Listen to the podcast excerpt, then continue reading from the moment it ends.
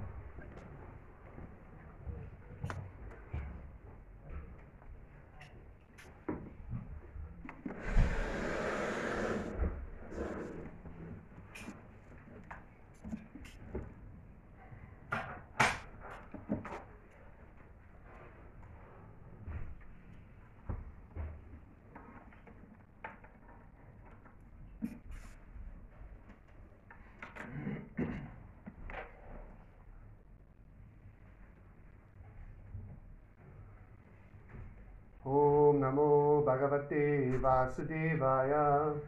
ॐ नमो भगवते वासुदेवाय। ॐ नमो भगवते वासुदेवाय। ॐ नमो भगवते वासुदेवाय। ॐ नमो भगवते वासुदेवाय। ॐ नमो भगवते वासुदेवाय। ॐ अज्ञानतिमिरन्दस्य चक्षुमिलितं येन तस्मै श्रीगुरवे नमः। नमो विष्णुपताय कृष्णपृष्ठाय भूतले श्रीमाते भक्तिवेदान्तस्वामिनिति नामिने नमस्ते सरस्वतीदेवी गौरवाणि प्रचारिणे, निर्विशेषशून्यवादि भाष्यात्यादिशतारिणे वञ्चकल्पतरुभ्यश्च कृपसिन्धुभिः च पतितनं पवनेभ्यो, वैष्णवेभ्यो नमो नमः, नमो महावदन्यया कृष्णपरमपदाय कृष्ण कृष्णचैतन्यनम्ने गोवशिषे नमः हे कृष्ण करुण सिन्धुदीन बन्धो जगत्पते गोपेश, गोपिककन्त राधकन्त नमोऽस्तु ते तप्तकञ्चन गौरङ्गी राधविन्नवनेश्वरी विषपनुसुते दिवि प्रणममि हरिप्रिये जय कृष्ण चैतन्य प्रभु नित्यानंद श्री अद्वैत गदाधर श्री वत्सादि गौर भक्तवृंद हरे कृष्ण हरे कृष्ण कृष्ण कृष्ण, हरे हरे हरे राम हरे राम राम राम, हरे हरे Okay. I just guess most of you understand German. Die meisten von euch verstehen Deutsch. Somebody need an English English translation. English translation of Frank. Who can give this English translation to me? English translation? Hmm? You're, you're translating? Or you need a translation? I need it. Ah, okay. Um, Was was die Übersetzung? No, no, no, ich kann nicht. Both of them, each- äh, die beiden brauchen Übersetzung. Ich auch nicht. Ich? Ich mach keine, ne? Ähm, Genau. Raja, kannst du das? Okay. Kann gut verstehen, aber umsetzen. Okay. Ich in die Korne. Na, versuche ich mein Bestes, möglichst deutlich zu reden. Okay, wir lesen aus der Bhagavad Gita, achso, englische Bhagavad Gita. Nee.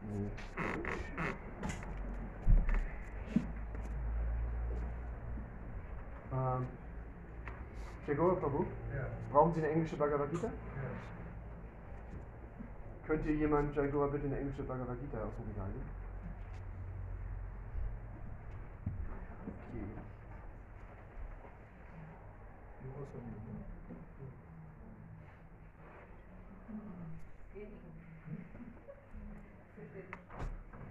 Oder da unten in der in der Straße. Ich habe hier keine englische, ich habe schon geguckt. Ich habe hier mindestens drei deutsche liegen, aber das bringt uns nicht weiter.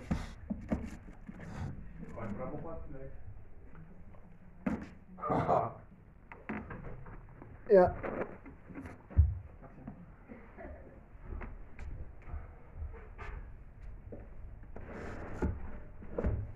Was ist das hier?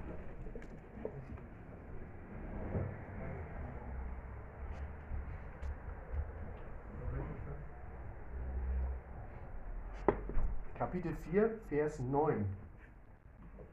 Oder? Ja.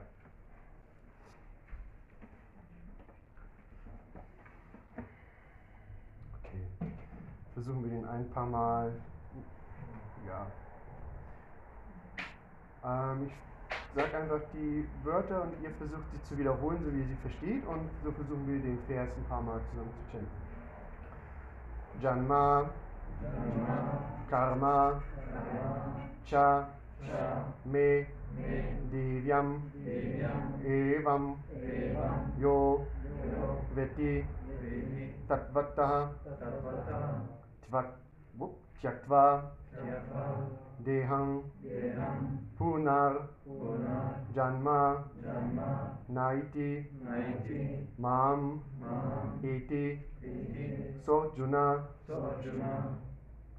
Iti, Sojuna, Janma Kama Chame Divyam, Evam Yo Viti Tatvataha, Tyaktva Deham Punar Janma, Naiti Mam Iti Sojuna. Okay, one more. Ein Versuch noch. Janma Kama Chame Divyam. Evam Yo Viti Tatvataha. Tyaktva Deham Punar Janma. Naiti Mam Iti Sojuna.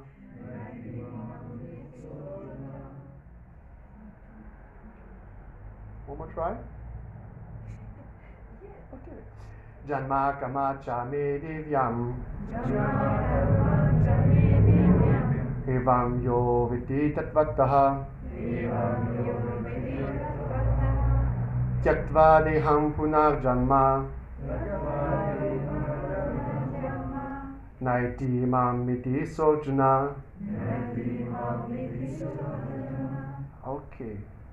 Dann gucken wir mal, was das überhaupt bedeutet. Ähm, vielleicht haben wir ein paar Wörter, die der eine oder andere schon mal gehört hat. Ist euch da was aufgefallen? Nicht abgucken bitte. Karma. Karma, genau, bedeutet Schicksal, ja, sowas wie Schicksal. ähm, Tätigkeit, zu- zumindest in dem Zusammenhang. Viele von den Sanskrit-Wörtern haben immer gerne mal, ich sag mal, flexible Bedeutung. Also man, je nach, je nach Kontext können diese Wörter tatsächlich zeit, zeitweilig was anderes bedeuten. Zum Beispiel Atma. Das Wort Atma würden wir meistens jetzt als Seele übersetzen. Kann tatsächlich, je nachdem, wo es in dem Zusammenhang steht, kann Atma, ähm, was wörtlich eigentlich das Selbst heißt, kann auf den Körper bezogen sein, auf den Geist, auf die Seele, als auch teilweise auf die Übersetzung. So, ist immer sehr kontextabhängig. Ein anderes Wort, was ihr vielleicht schon mal gehört habt?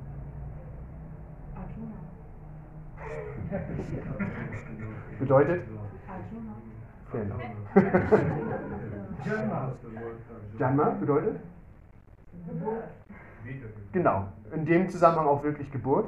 Ähm, in Bengali tatsächlich kann man tatsächlich hat man auch Dvijan, da kann Jan tatsächlich auch äh, Person heißen. Also man kennt ja dieses äh, Dvijan, zweimal geborene Person, eine, geborene, zweimal, äh, eine Person, die zweimal geboren ist. Im Chaitanya Charitamrita ganz oft steht Dvijan, bezieht sich aber auf zwei Personen, die sich zum Beispiel gerade unterhalten.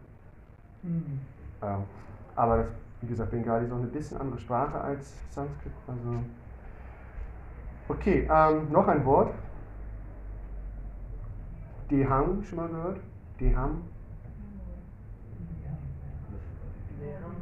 Das Körper. Genau, wie in Dehin und Sminyata Dehe. Also Körper.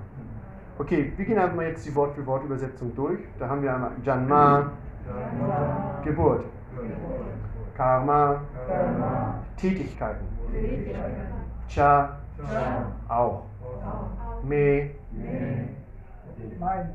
mein, genau. Devyam, transzendental. Evam, auf diese Weise. Ja, jeder der, wer die kennt. Tatvata in Wirklichkeit. Sorry. Ähm, wo war Tatvata? Tyaktva, aufgebend. Deham, Körper. Körper. Puna, wieder. Janma, Geburt. Na, niemals. Eti, erreicht. Mam, zu mir. Eti, gelangt. Sa, er. Arjuna, Arjuna. oh Arjuna. Oh, Narasimha. Okay. Ähm, Übersetzung und Erläuterung ziehe ich gleich in einem durch. Wer die transzendentale Natur meines Erscheinens und meiner Taten kennt, wird nach Verlassens des Körpers nicht wieder in der materiellen Welt geboren, sondern gelangt in mein ewiges Reich, O Arjuna. Erläuterung. Wie der Herr aus seinem transzendentalen Reich herabsteigt, wurde schon im sechsten Vers erklärt. Wer die Wahrheit des Erscheinens der Persönlichkeit Gottes versteht, ist bereits aus der materiellen Knechtschaft befreit und kehrt daher sogleich nach Verlassen seines Körpers, seines gegenwärtigen materiellen Körpers in das Reich Gottes zurück. Es ist für das Lebewesen keineswegs leicht, sich aus den materiellen Gefangenschaften zu befreien. Die Unpersönlichkeitsphilosophen und die Yogis erreichen Befreiung nur nach vielen Schwierigkeiten und nach vielen, vielen Geburten. Aber selbst dann ist die Befreiung, die sie erreichen, Sie gehen in das unpersönliche Brahma Jyoti des Herrn ein, nur unvollständig. Und dazu besteht die Gefahr, dass sie wieder in die materielle Welt zurückkehren. Der Gottgeweihte hingegen gelangt einfach, indem er die transzendentale Natur des Körpers und der Taten des Herrn versteht, nach Verlassen des materiellen Körpers in das Reich des Herrn zurück. Ah, und ist nicht der Gefahr ausgeliefert, wieder in die materielle Welt zurückkehren zu müssen. In der Brahma Samhita 5.33 heißt es, dass der Herr sich in zahllosen Formen und Inkarnationen manifestiert. Advaitam Achutam Anadim Ananta Rupam. Obwohl es unzählige transzendentale Formen gibt, sind sie alle ein und dieselbe höchste Persönlichkeit Gottes. Man muss diese Tatsache mit Überzeugung verstehen, obwohl sie weltlichen Gelehrten und empirischen Philosophen unbegreiflich ist. In den Veden, Purusha Bodhini Upanishad heißt es, Eko Devo Nitya Lila Anurakto Bhakta Vyapi Rikde Antadma. Der eine Herr, die höchste Persönlichkeit Gottes, pflegt in seinen unbegrenzten, vielen transzendenten Formen mit seinen unvermischten Geweihten ewigliche Beziehung des liebevollen Austauschs. Diese Aussage wird in, dem vorliegenden Vers der Gita vom Herrn persönlich bestätigt. Wer diese Wahrheit aufgrund der Autoritäten der Veden und der Persönlichkeit Gottes akzeptiert und seine Zeit nicht mit philosophischen Spekulationen verwendet, verschwendet, eindeutig verschwendet, erreicht die höchste, Persön äh, die höchste Vollkommenheit der Befreiung. Indem man diese Wahrheit einfach mit Glauben akzeptiert, kann man ohne Zweifel Befreiung erlangen. Hier findet der vedische Aphorismus Tvam, oh, Tat Tvam Masi seine wirkliche Anwendung. Jeder, der versteht, dass Sri Krishna der Höchste ist und ihm und zu ihm sagt, du bist das höchste Brahman, die Persönlichkeit Gottes, ist mit Sicherheit augenblicklich befreit und folglich ist es ihm garantiert, in die transzendentale Eigen äh, Gemeinschaft des Herrn zu gelangen. Mit anderen Worten, solch ein gläubiger Geweihter des Herrn erreicht die Vollkommenheit und das wird durch die folgenden vedischen Aussagen bestätigt. Tammeva viditvatim Tammeva viditvatim ritum miti nanya panta vidyate yandaya man kann die vollkommene Stufe der Befreiung von Geburt und Tod erreichen, indem man einfach den Herrn, die höchste Persönlichkeit Gottes, kennt. Es gibt keinen anderen Weg, diese Vollkommenheit zu erlangen. Ist vom boah, meine Augen oder ist einfach zu klein geschrieben? Shveta, Shvetas Avatara Upanishad 3.8. Ähm, dass es keinen anderen Weg gibt, bedeutet, dass sich jeder, der Krishna nicht als die höchste Persönlichkeit Gottes kennt, in der Erscheinungsweise der Unwissenheit befindet und folglich nicht Erlösung erlangen kann. Einfach indem er sozusagen an der Außenseite des Honigglases leckt, das heißt, indem er in der Bhagavad Gita im Licht weltlicher Gelehrsamkeit interpretiert. Solche empirischen Philosophen mögen in der materiellen Welt sehr wichtige Rollen spielen, doch das macht sie noch lange nicht geeignet, Befreiung zu erlangen. Solch hochmütige weltliche Gelehrte müssen sich die, auf die grundlose Barmherzigkeit eines Gottgeweihten, äh, müssen auf die grundlose Barmherzigkeit eines Gottgeweihten warten. Man sollte daher Krishna bewusst sein, im Glauben und im Wissen kultivieren, auf diese Weise die Vollkommenheit und auf diese Weise die Vollkommenheit erreichen. Ja, Srila Prabhupada Ki. Okay. Ähm, diese Lecture ist Großen und Ganzen eine Fortsetzung von dem, was ich vor ein paar Wochen schon mal, wann war das? Mehr ein paar Wochen, ja. ah, schon mal angeschnitten. Es geht halt hauptsächlich darum, ein bisschen eine praktische Anleitung, also ein bisschen viel Theorie, ähm, was es überhaupt bedeutet, Krishna-Bewusstsein zu kultivieren.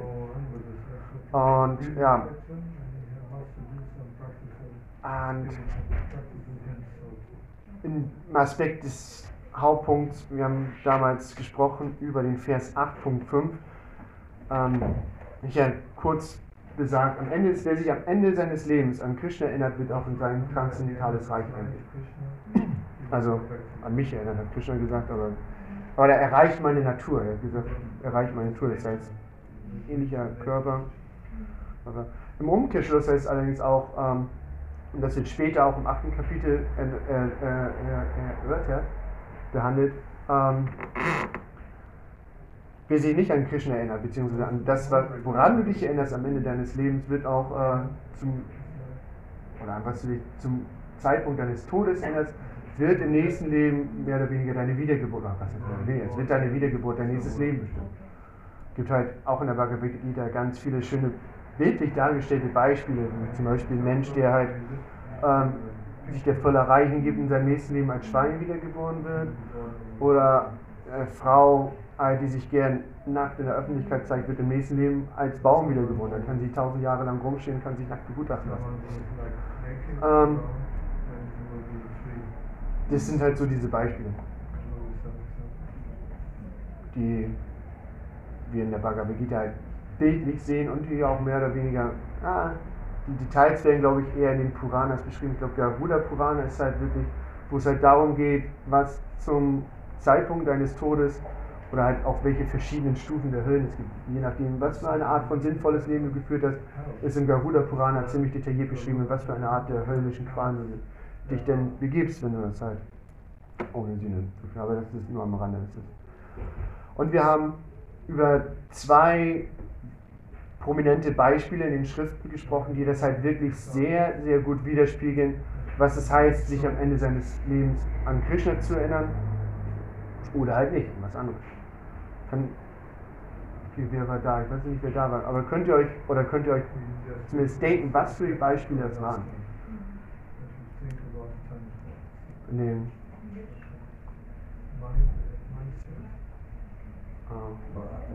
Jadavan, bitte? Jadavan. Ja, da haben wir nicht durch. Wir haben tatsächlich über Anjamila, Ah, Ajamila. ah, Jamila, guter Mann, und äh, Ba- Bharat haben wir gesprochen, der Namensvetter, ähm, Bharat Maharaj. Und ja, Ajamila hat zum Beispiel eine zweite Chance in diesem Leben bekommen, weil er sich in dem Zeitpunkt, wo er halt dachte, dass er stirbt, er hat sich nicht mal wirklich an Krishna erinnert, einfach nur den Namen Narayan gesagt, was der Name von seinem Sohn war. Und die äh, Yamadutas, die Diener des Herrn des Todes, sollten ihn halt holen und ihm seinen Richter vorführen.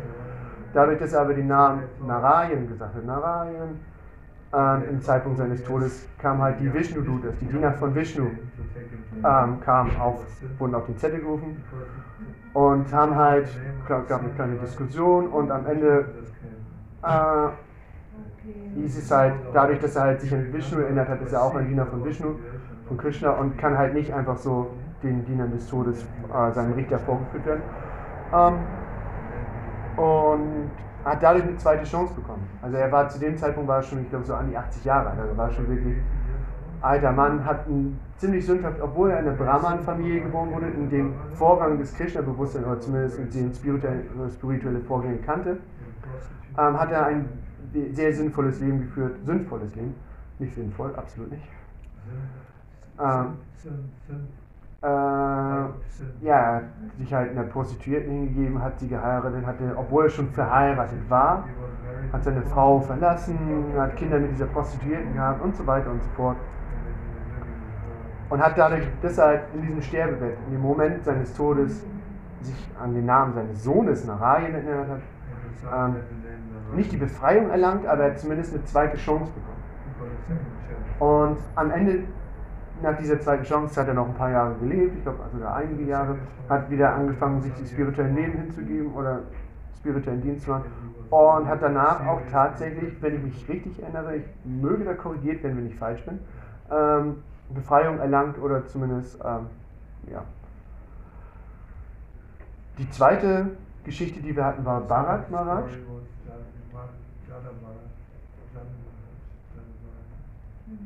Und ja, Bharat hat halt am Ende seines König, äh, Maharaj, äh, indikiert hat, dass er ein König war und ein wirklich großer König, auch ähm, ja,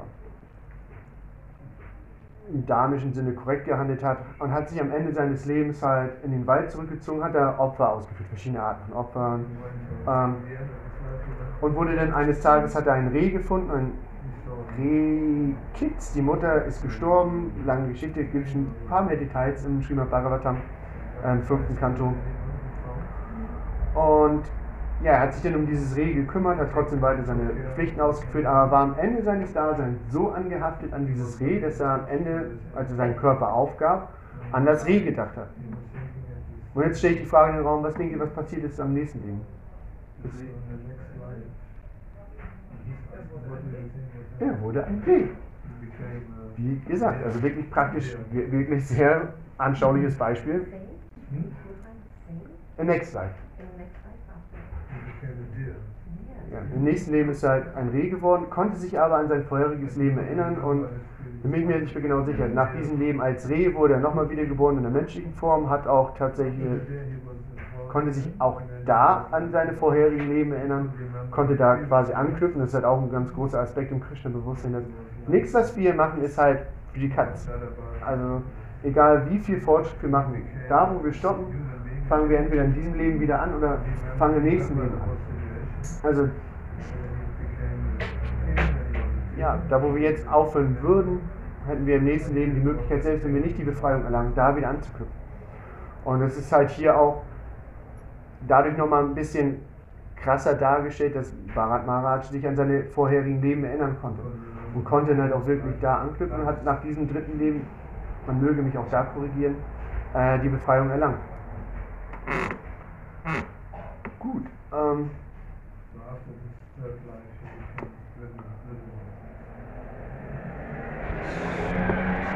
Ähm, jetzt einmal, die Frage habe ich ein bisschen übersprungen. Gibt es hier Leute, die zum ersten Mal hier sind oder zum ersten Mal einen Tempel besuchen oder auch ganz neu in der Philosophie sind? Ja, ich schau. Ähm, ich sage es trotzdem auf Deutsch, damit wir alles nochmal wiederholen. Also die Idee ist, dass wir nicht dieser Körper sind. We are not, we are, oh. Die Idee ist, wir sind, weil die Idee, der Fakt ist, wir sind nicht dieser Körper. Der Fakt ist, wir sind ein ewiges spirituelles Lebewesen und am Ende des Körpers, also wenn der Körper den Geist aufgibt, ähm, Geist stirbt, genau, ähm, gehen wir von, wandern wir von einem Körper zum nächsten quasi, immer wieder. Ist auch bestätigt in der Bhagavad Gita 2.13, 2.12, die Hinus min yata dehe kaumaram yauvanam jara, tata dirantara paptir hier diras tatrana muyate. Also, ist the verse 13. ähm, so wie die bedingte, das bedingte Lebewesen in diesem Körper von Alter, nee, vom Jugend zu Alter, Erwachsenenalter zu, ähm, Genau, genau in diesem Sinne wandern wir von nach dem Verlassen des Körpers von einem Körper zum anderen. Und der letzte Teil, Viras Tatrana Muchate, ist tatsächlich in dem Zusammenhang am wichtigsten, weil es bedeutet eine sober being, eine, eine, ein besonderes Leben, ein besonder, eine besondere Seele wird von diesem Wechsel nicht verwirrt. Das heißt, du wirst halt nicht davon verwirrt, sondern versuchst halt trotzdem deine Pflichten weiter auszuführen und halt auch dich weiter an Krishna zu erinnern. Ähm, ja, ein weiterer wichtiger Bestandteil unserer Philosophie ist, dass wir Krishna als die höchste Persönlichkeit Gottes ansehen. Krishna ist der Ursprung von allem, was in der Brahma Samhita wirklich in jedem Text, noch nicht in jedem, aber ab 32 bis 50 oder so, am Ende von jedem Text immer wieder wiederholt wird. Govindam Adi Purusham Tam Aham Bhajami. So, Govinda ist das ursprüngliche, Govinda ist der ursprüngliche Genießer, die ursprüngliche Person, wird da auch gesagt. Ähm, und ich verehre ihn, Tam Aham Bhajami. Tam. Ja, ich verehre ihn. Ähm, das ist halt so die Quintessenz der Brahma Samhita. Und unsere unser Ziel im Krishna-Bewusstsein ist es, ähm, unsere Position, uns unsere Position, unserer Stellung als Diener von Krishna zu erinnern, um so ja, Krishna zu erreichen. In diesem Leben, im nächsten Leben, dadurch, dass wir halt hingebungsvollen Dienst an Krishna leisten. Gut, so viel bis ähm, jetzt mal zur ganz groben Philosophie, ganz grobe Inhalt von dem, was das Krishna-Bewusstsein so bedeutet. Ähm, genau, und ich wollte diesmal einfach ein bisschen mehr auf weitere Beispiele eingehen. Ähm, nicht unbedingt, was das sich erinnern am Zeitpunkt des Todes bedeutet, sondern einfach auch in diesem Leben. Zum Beispiel ist es im Nektar der Hingabe ähm, bestätigt, dass Devotional Service, also hingebungsvoller Dienst an Krishna, der äh, ist die, die gives instant release from all, äh, gibt äh, befreit instant, äh, gibt Linderung von materiellen Leiden. Genau, das ja, Material Distress oder Material. Ähm, das heißt einfach, dass wenn wir uns an Krishna erinnern, das hatte ich beim letzten Mal, damit habe ich auch abgeschlossen. Ähm, ich glaube, Chaitanya Charitamrita, Adi Lila, Kapitel 14, Vers 1, endet halt mit einer Sache, die halt sehr schwierig erscheint. Ist sehr einfach, wenn man sich an Govinda, an, an, an Sri Chaitanya erinnert. Und eine Sache, die sehr einfach erscheint, ist, wenn man sich nicht an Sri Chaitanya erinnert, unmöglich. Also soll man sich immer an Sri Chaitanya erinnern. Und Sri Chaitanya, wissen wir, ist der goldene Avatar, ist eine Inkarnation von Krishna, also kann man das tatsächlich auch ummünzen. Wenn wir uns an Krishna erinnern, ist alles, was wir in diesem Leben, was uns so schwierig und sagen wir brutal erscheint, kann tatsächlich wirklich einfach werden. Jetzt kommen wir ein bisschen wieder zum interaktiven Teil. Was für Beispiele gibt es? Hauptsächlich, ähm, ja, eigentlich ist es hier meine Beispiele, die ich gesammelt habe und auf die ich auch näher eingehen würde, gerne, sind aus dem Srimad Bhagavatam als auch dem Mahabharata. Und was gibt es da für wirklich greifbare Beispiele, ähm, wo sich an Krishna erinnern, einfach das Leid eines Devotis, einer Person gelindert hat, das materielle Leid. Ist Mahabharata, aber genau, Draupadi. Ah, ist perfekt, perfektes Beispiel. Draupadi, was ist das? Was ist, was ist die Geschichte von Draupadi? Draupadi, was ist ihre Geschichte? Sie hatte Gewalt erfahren von äh, Dushasana. sehr wichtigen Leuten, Genau. die ihr nachstanden. Mhm. Quasi ihr Es war so Schwager. eine Gewalt. Die fünf Ehemänner konnten sie nicht beschützen. Naja, die Gewalt, die sie da erfahren hat, die war schon sehr grobstofflich. Also sie wurde wirklich an ihren Haaren. Ich meine, aber die Ehemänner saßen ja erstmal ohne was zu tun. Genau. Das meine ich. Das ist halt auch tatsächlich das Schlimmste an dem Teil. Aber die, der Cousin hat natürlich eine große Gewalt, er wollte sie Mhm. äh, ausziehen. Vor allem. In der Öffentlichkeit. Das ist jetzt so, da waren noch ja äh, drei, drei wichtige Personen, der König, der Onkel oder Großvater. Ja, alle. Bhishma Dev war da, also Bhishma, der wirklich der Und der Kshatriya, der äh. Drashta, ja, genau. Eigentlich Also da waren wirklich, genau, noch nicht mal ihre Ehemänner, weil die halt. Und dann hat sie was gemacht, sie hat sich an Krishna erinnert. Und was ist passiert? Als Dushasana den Sari ausziehen wollte, hat Krishna halt immer wieder neuen Stoff nachgeschmissen, kann man sagen.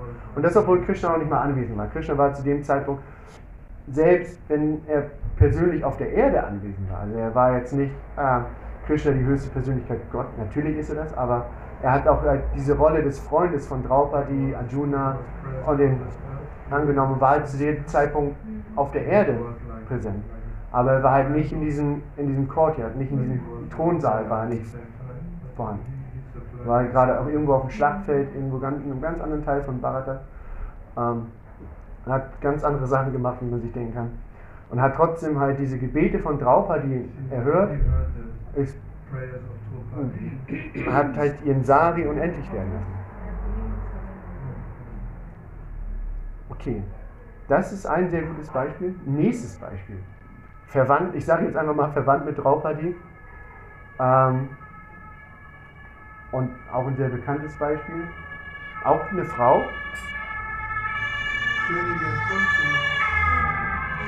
genau, Königin Kunti. Und die Leiden, die sie erfahren hat in diesem Leben, sind halt wirklich mannigfaltig. Also es ist nicht nur, dass jetzt eine, okay, bei Draupadi auch, es war nicht nur eine Person, aber das war halt so dieses, was das Fass hat zum Überlaufen bringen lassen. Ähm, bei Kunti ist es halt aber so im Srimad Bhagavatam, erster Kanto, Kapitel 8, ähm, Vers 24 und 25 haben wir sehr schöne Beispiele von dem, oh nein, ich habe den falschen Teil mitgenommen. Haben wir den ersten Kanto hier? Deutsch? Ja, ist auch egal. Also auf jeden Fall, das, das bemerkenswerte ist, sie hat in diesem Leben so viel Leid erfahren durch, ähm, durch ihre Verwandten, also durch äh, die Söhne von Dhritarashtra, als auch generell ähm, auch durch ihre eigenen Taten. Die Kaurava, ähm, ähm, ja, so viel Leid erfahren und sie hat halt in, zu Krishna in, die, in dieser besagten Situation, ich glaube, das war so ziemlich auch auf dem, war das noch auf dem Schlachtfeld von Kurukshetra? Ziemlich am Ende, sie hat, oder als Krishna Hastinapur verlassen wollte und zurück nach Dwarka ich bin mir nicht ganz sicher über den geschickten Kontext. Auf jeden Fall, als sie da nochmal Krishna, mit Krishna gesprochen hat, hat gebetet, zu Krishna auch gesprochen. Hat Krishna natürlich, wie man das, ist halt auch das Schöne am Srimad Bhagavatam, wenn man das liest, man hat halt in jedem Kapitel gibt es irgendeinen Devotee, einen Gottgeweihten, der Krishna beschreibt. Also wenn man Beschreibung von Krishna sucht, Srimad Bhagavatam von Anfang bis Ende, man hat diese Beschreibung von Krishna. Und so hat auch Draupadi, äh, Draupadi, Kunti Krishna beschrieben und hat halt ihnen erstmal dafür gedankt, dass sie immer, wenn Schwierigkeiten in ihrem Leben aufkamen, zu Krishna gebetet hat und Krishna sie erhört hat, ihr geholfen hat. Und nun das Kuriose ist, sie hat halt nicht gesagt, ja danke, und ich bin jetzt bedient, ich brauche das nicht mehr. Hat sie halt tatsächlich wirklich gesagt, ähm, und das ist halt in 24 und 25 zu finden, achtes Kapitel, erster Kanto, Srimad Bhagavatam. Entschuldigung. Sie hat halt darum gebeten, auch Krishna, äh,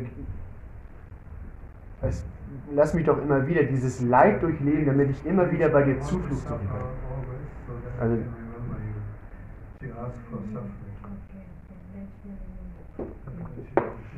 also das ist halt wirklich ein sehr hohes Beispiel an auch Devotion. Ähm, ja, genau. Like Prabhu just said. Wenn sie glücklich wäre, dann würde sie Krishna wahrscheinlich vergessen. Dann würden wir uns nicht an Krishna. Wenn wir ein wunderbares materielles Leben hätten und sitze zu Hause auf Bali an deinem Swimmingpool, Bali oder where else, ähm, trinkst ein Cuba Libre mit deinen drei Frauen, die du natürlich alle nicht geheiratet hast, weil das darf man gar nicht, aber du lebst halt ein glückliches Leben, aber du denkst nicht an Krishna. Ähm, du denkst halt auch nicht, dass Krishna die höchste Persönlichkeit Gottes ist. Du denkst halt, du bist der Genießer. Du bist der Genießer. Nicht Krishna ist der Genießer. Nicht Govindam Adi Purusham, sondern, äh, keine Ahnung, Bharat Adi Purusham. Bharat ist der ursprüngliche Genießer. Nein, natürlich nicht. Ähm, das ist halt nicht das, worum es geht. Das ist halt, denn halt diese Illusion, in der wir uns befinden, wenn wir nicht an Krishna denken. Gut. Deswegen ist es vielleicht gar nicht mal so eine schlechte Idee, wenn wir manchmal in diesem Leben ein bisschen Leid erfahren oder uns halt in Situationen wiederfinden, die halt für uns unangenehm sind, dass wir halt denken, oh Krishna, oh, warum? Aber nicht warum. Am Ende, wenn wir uns diese ganze Karma-Geschichte noch mal ein bisschen durch den Kopf gehen lassen, ist es ganz klar, warum. Unsere eigenen Handlungen, unsere eigenen Tätigkeiten. Okay, ähm, wir haben Kunti. Wir haben Draupadi. Ich habe noch ein paar mehr Beispiele. Ähm, auch aus dem Srimad Bhagavatam. Ähm, welches Lied singt ihr? Bitte, was hast du? Mir ist eins eingefallen, die Einwohner von Vrindavan, als, also kurz bevor Krishna den Berg hochhebt, rufen sie ihn und sagen, hilf uns Krishna, weil doch der ganze Regen kommt. Ja, super Beispiel, habe ich gar nicht dran gedacht. Anderes Beispiel. habe ich jetzt nicht dran gedacht, nehmen wir. Ähm, sprechen wir nicht drüber. Sprechen wir drüber, wenn Govardhan Puja ist. Ähm, anderes Beispiel, woran ich gedacht hätte, ähm, was singen, welches Lied singen wir nach dem Gora Arti oder nach dem Mangala Arti? Namaste, Namaste. Und. Und ist noch nicht mal, ich gehe jetzt noch nicht mal so weit bis zum Erscheinen von Narasimhadev, sondern auch ähm, all die Sachen, die vorher passiert sind. Pralat wurde seiner Tante auf den Schoß gesetzt, was das war, die ihn halt und wurde am lebendigen Leib wollten sie ihn verbrennen, weil seine Tante ja wohl eine Hexe war, die halt nicht verbrannt werden konnte. Ähm, an wen hat Pralat Maharaj gedacht? Nicht an die Feuerwehr.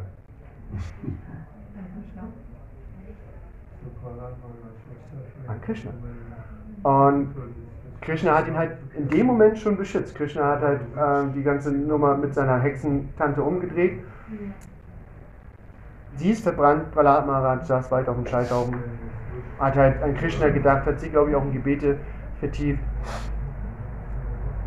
Nächster Punkt, in diese Grube mit Schlangen geworfen, wurde ihm auch nichts passiert, weil Krishna ihn die ganze Zeit beschützte. All diese Folterung, all, all diese Torturen, die halt sein Vater, sein eigener Vater, ähm, ihn ausgesetzt haben, hat, ähm, hat Prahlad Maharaj ertragen. Hat Prahlad unbestandet, unbe, unbe, unbeschadet äh, überstanden. Da sein Vater, da, nicht sein Vater, sein Vater den beschützt, da Krishna ihn beschützt. Ähm, und eine ganz andere Sache, und jetzt habe ich einen richtigen Kanal. Ähm, Prahlad Maharaj hat uns auch wirklich sehr wunderschöne Sachen. Ach, ja. Ähm, hat uns wirklich sehr praktisch auch gesagt, wie wir uns an Krishna erinnern können. Hat uns auch sehr praktisch über den hingebungsvollen Dienst aufgeklärt und über seine. Ja. Oh, Krishna Bhagavan. Da geht schon los mit dem. Ja. Und er hat uns halt die Vorgänge im hingebungsvollen Dienst gegeben. Ähm, Srimad Bhagavatam, siebter Kanto, Kapitel 5, Vers 23 bis 24. Shri Pralatuvaja Shravanam Kirtanam Vishnu Smaranam Patasevanam Hachanam Vandanam Dasyam Sakyam Atma Nivedanam. Okay, eigentlich ist nur der erste Vers für uns hier, Vers 23, äh, von Bedeutung. Pralat Maharaj sagt hier Shravanam, Kirtanam, Vishnu Smaranam. Diese drei Sachen. Shravanam, ich, ich höre nichts. Shravanam, means Hören. Kirtanam, Verehrung, Singen, ja, hat verschiedene Bedeutungen auch in diesem Fall, aber ein Lobpreisen in diesem Fall, wirklich. Vishnu Smaranam. Sich erinnern An Vishnu. an Vishnu. Ja klar, also nicht äh, an James Bond. Ähm, nur wirklich an Vishnu oder an Krishna. Und ja, also er sagt uns, gibt uns hier explizit die Anweisung, A, also die folgenden Anweisungen geben halt nochmal Anhaltspunkte, wie wir uns an Krishna erinnern, aber auch die beiden davor, indem wir über Krishna hören, über Krishna reden, über Krishna Austausch haben. Das sagt Krishna übrigens auch in der Bhagavad Gita. Äh, seine Geweihten, die gegenseitig Austausch haben und sich, äh, ich glaube 10, 11 oder so, ähm, sich über ihn ja, über ihn austauschen, die sind ihm sehr lieb und werden auch Fortschritt machen. Und auch hier sagt Prahlad Maharaj wirklich, wie wir uns an Krishna erinnern und sagt halt auch, dass wir uns an Krishna erinnern sollen. Ähm, nächstes Beispiel, was wir haben. Oh, genau, wir reden die ganze Zeit über Srimad Bhagavatam. Und zwei Beispiele, die jetzt auch wirklich zu diesem Shravanam Kirtanam Part kommen und die halt auch wirklich zur Befreiung dieser beiden Personen geführt haben im Srimad Bhagavatam. Ganz wichtige Person. Und? Parikshit Maharaj ist einer von den beiden, aber die saßen ja zu zweit. Der eine saß oben, der andere saß unten. Und oben Sukadev Goswami. Genau. Und was machen die praktisch? Shravanam Kirtanam. Sukadev Goswami die ganze Zeit Kirtanam. Äh, Maharaj Parikshit Shravanam. Und am Ende ist es auch wirklich dieser Punkt gewesen, der den beiden, und das ist halt auch diese ganze, das ganze Ziel, in Anführungsstrichen, in dem Fall des Srimad Bhagavatam. Ähm, Maharaj Parikshit wurde halt verflucht, dass er noch sieben Tage zu leben hat und wollte halt wissen, wie er diese sieben Tage wirklich sinnvoll nutzen kann, dass sein Leben halt auch wirklich zur Perfektion führt. Ähm, und am Ende hat er halt von Sukadev Goswami, Sukadev, diese, das ganze Srimad Bhagavatam in sieben Tagen gehört, oder wahrscheinlich ganz sieben Tage, weil er hat ein bisschen gebraucht in Vorbereitung, hat er diese ganze Srimad Bhagavatam gehört? Und dadurch zusammen mit Shukadev Goswami am Ende des Lebens auch diese Perfektion erlangt, weil die die ganze Zeit so gelernt haben, sich an Krishna zu erinnern, beziehungsweise haben sich halt die ganze Zeit an Krishna erinnert, weil sie über nichts anderes geredet haben. Und jetzt, ja, und jetzt kommen wir zu dem interessantesten Beispiel in meinen Augen, was ich gefunden habe. Und es ist ein trauriges Beispiel. Und es ist auch irgendwie ein schräges Beispiel, weil man das ja auch nicht so erwartet, dass diese, diese Person ähm, die Perfektion erlangt. Was könntet ihr denken? Also er war, sagen wir mal so, diese Person war Krishna auf jeden Fall nicht wohltätig, äh, wohlgesonnen. Kamsa, genau. Kamsa war halt, Kamsa wusste halt, dass er bei dem, von dem, durch den achten Sohn von Devaki und Vasudev sein Leben verlieren wird. Und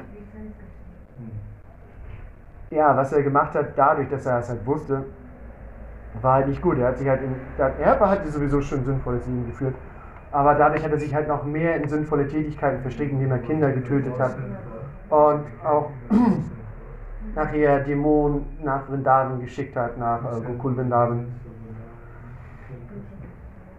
Und er hatte halt auch, das Problem er wusste halt, dass er halt sterben wird, er wusste halt, dass er Mist gebaut hat und er wusste halt, dass Krishna kommen wird,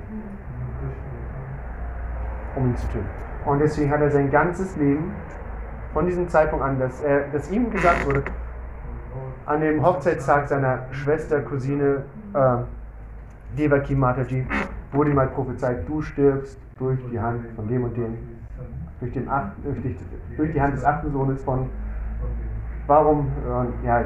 Auf die Geschichte gehen wir jetzt mal gar nicht so weit ein, auf die Details.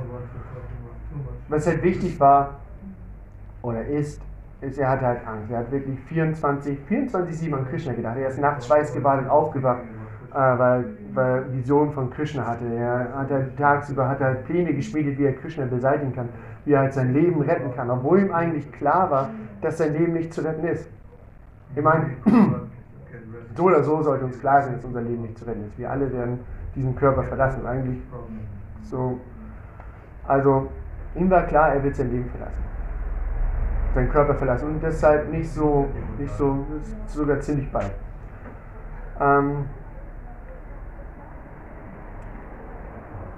Im deutschen Srimad Bhagavatam ist das leider nicht mehr mit drin, weil ähm, das halt nicht mehr mit in der Übersetzung von Srila Prabhupada und den Kommentaren. Aber im Krishna-Buch schreibt Prabhupada halt, dass Kamsa, als er von Krishna getötet wurde, die Befreiung erlangt hat.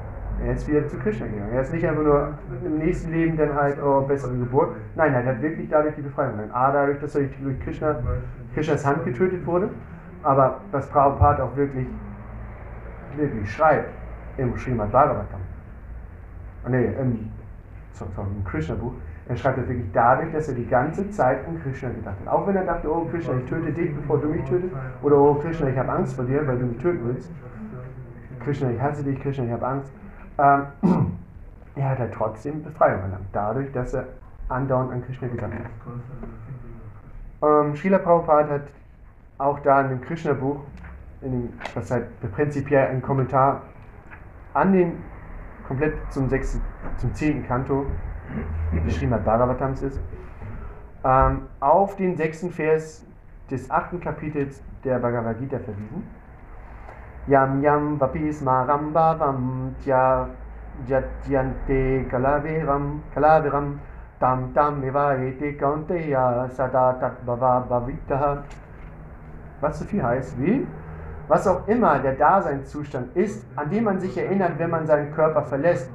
O Sohn Kuntis, diesen Zustand wird man ohne Zweifel erreichen. Der Feriennachwe wurde von Krishna getötet. Das letzte, wo er gedacht hat, war Krishna.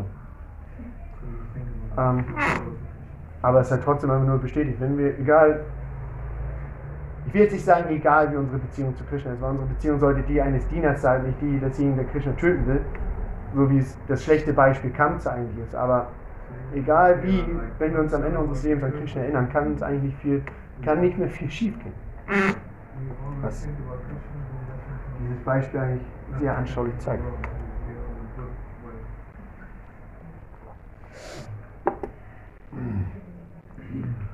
Okay, jetzt ein bisschen zum praktischeren Teil. Wir haben jetzt viele Beispiele gesehen aus den Schriften.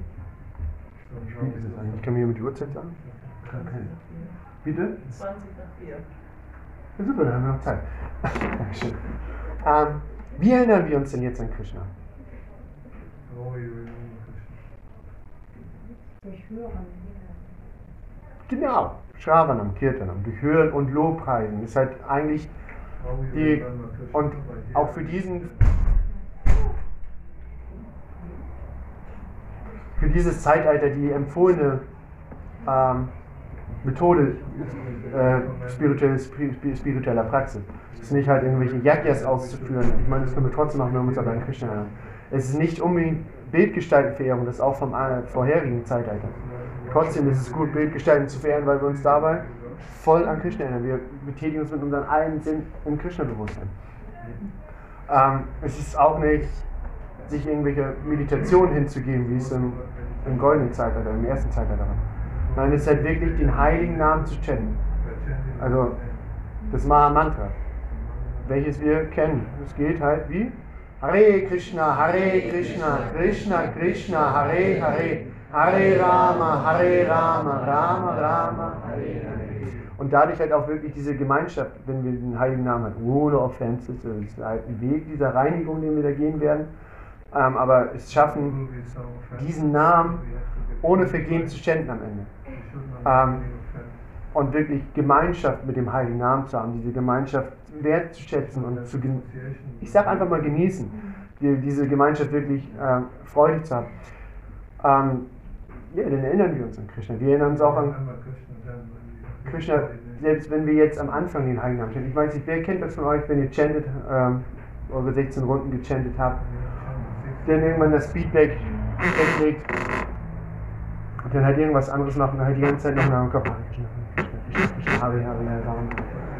Es wie halt so ein Tonband, es läuft halt immer noch nach und es ist halt schwer aus dem Kopf zu kriegen. Also man kann halt nicht sagen, dass dieser Vorgang des Chantens des Heiligen Namens ohne Effekt ist. Also selbst am Anfang, man hat halt, man erinnert sich ja trotzdem, auch wenn es halt nur automatisch wiederhält. Man hat halt dieses Mantra und den heiligen Namen, was halt nicht nur ein Mantra ist, sondern halt wirklich der Name Krishnas und Krishna ist von seinem Namen nicht verschieden. Man hat das halt trotzdem noch im Kopf.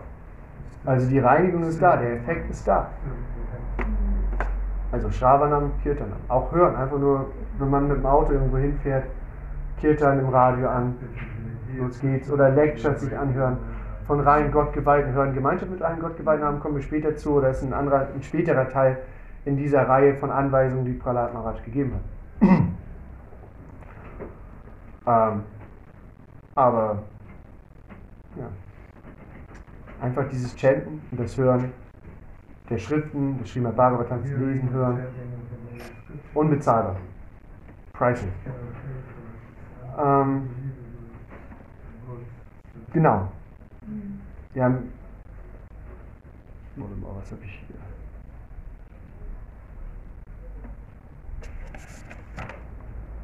Ah. Ähm, genau, und es gibt halt viele, oder die Frage ist halt, an was genau wollen wir uns erinnern?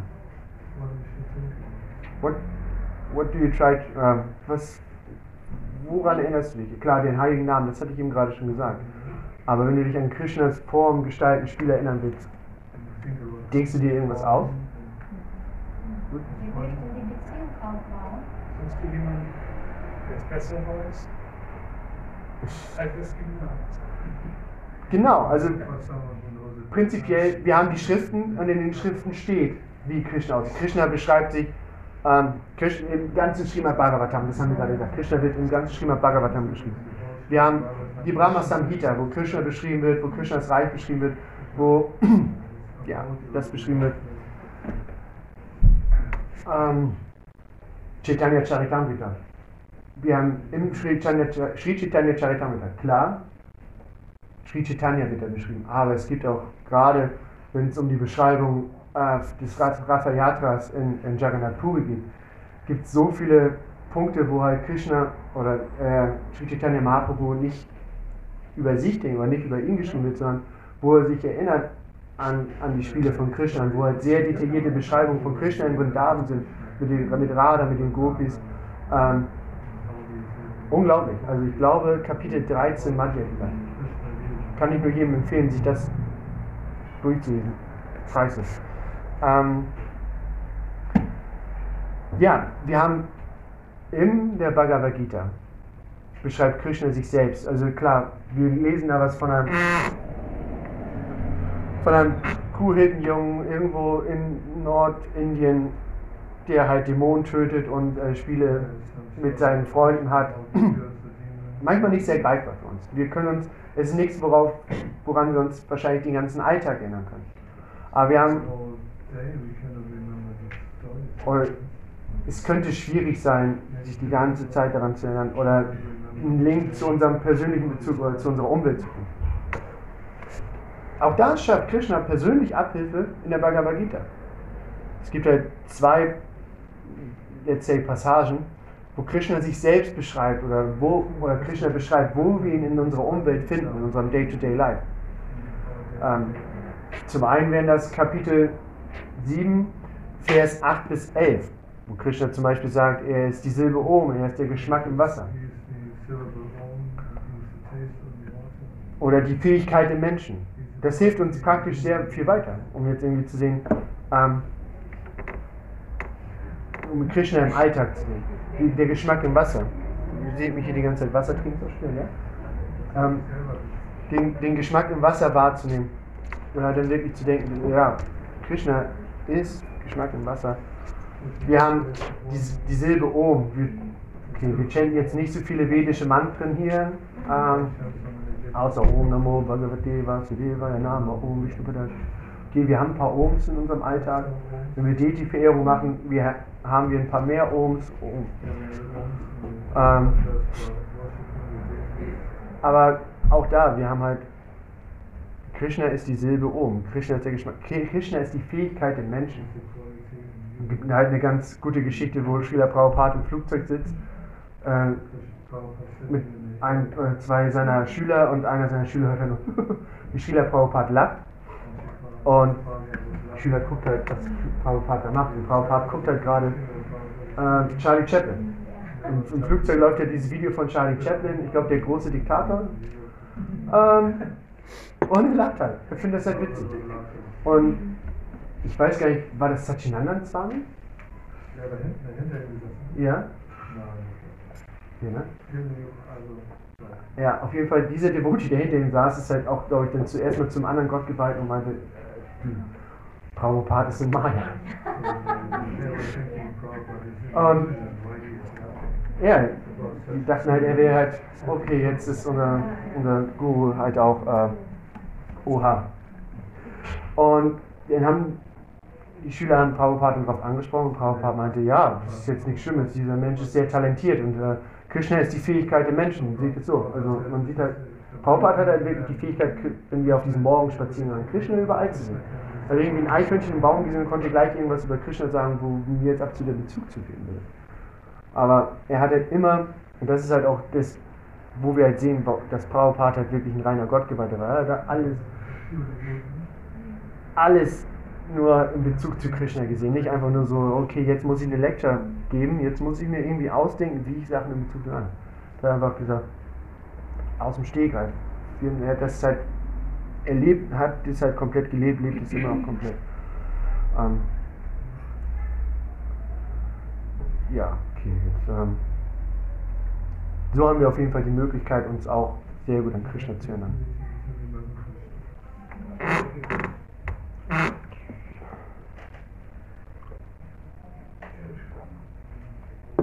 Und es ist immer leichter gesagt als getan. Es gibt halt, und das haben wir halt gerade auch am mehr oder weniger am Prabhupada-Beispiel ist natürlich nicht valid, because, weil er halt, ähm, weil er nicht abgelenkt war. Er hat halt trotzdem weiter an Krishna gedacht, aber für uns ist es halt sehr schwierig, durch dieses Leben zu gehen und nicht abgelenkt zu werden von irgendwelchen Sachen. Und es gibt halt einige sehr greifbare Sachen, die uns vom Krishna-Bewusstsein ablenken. Ähm,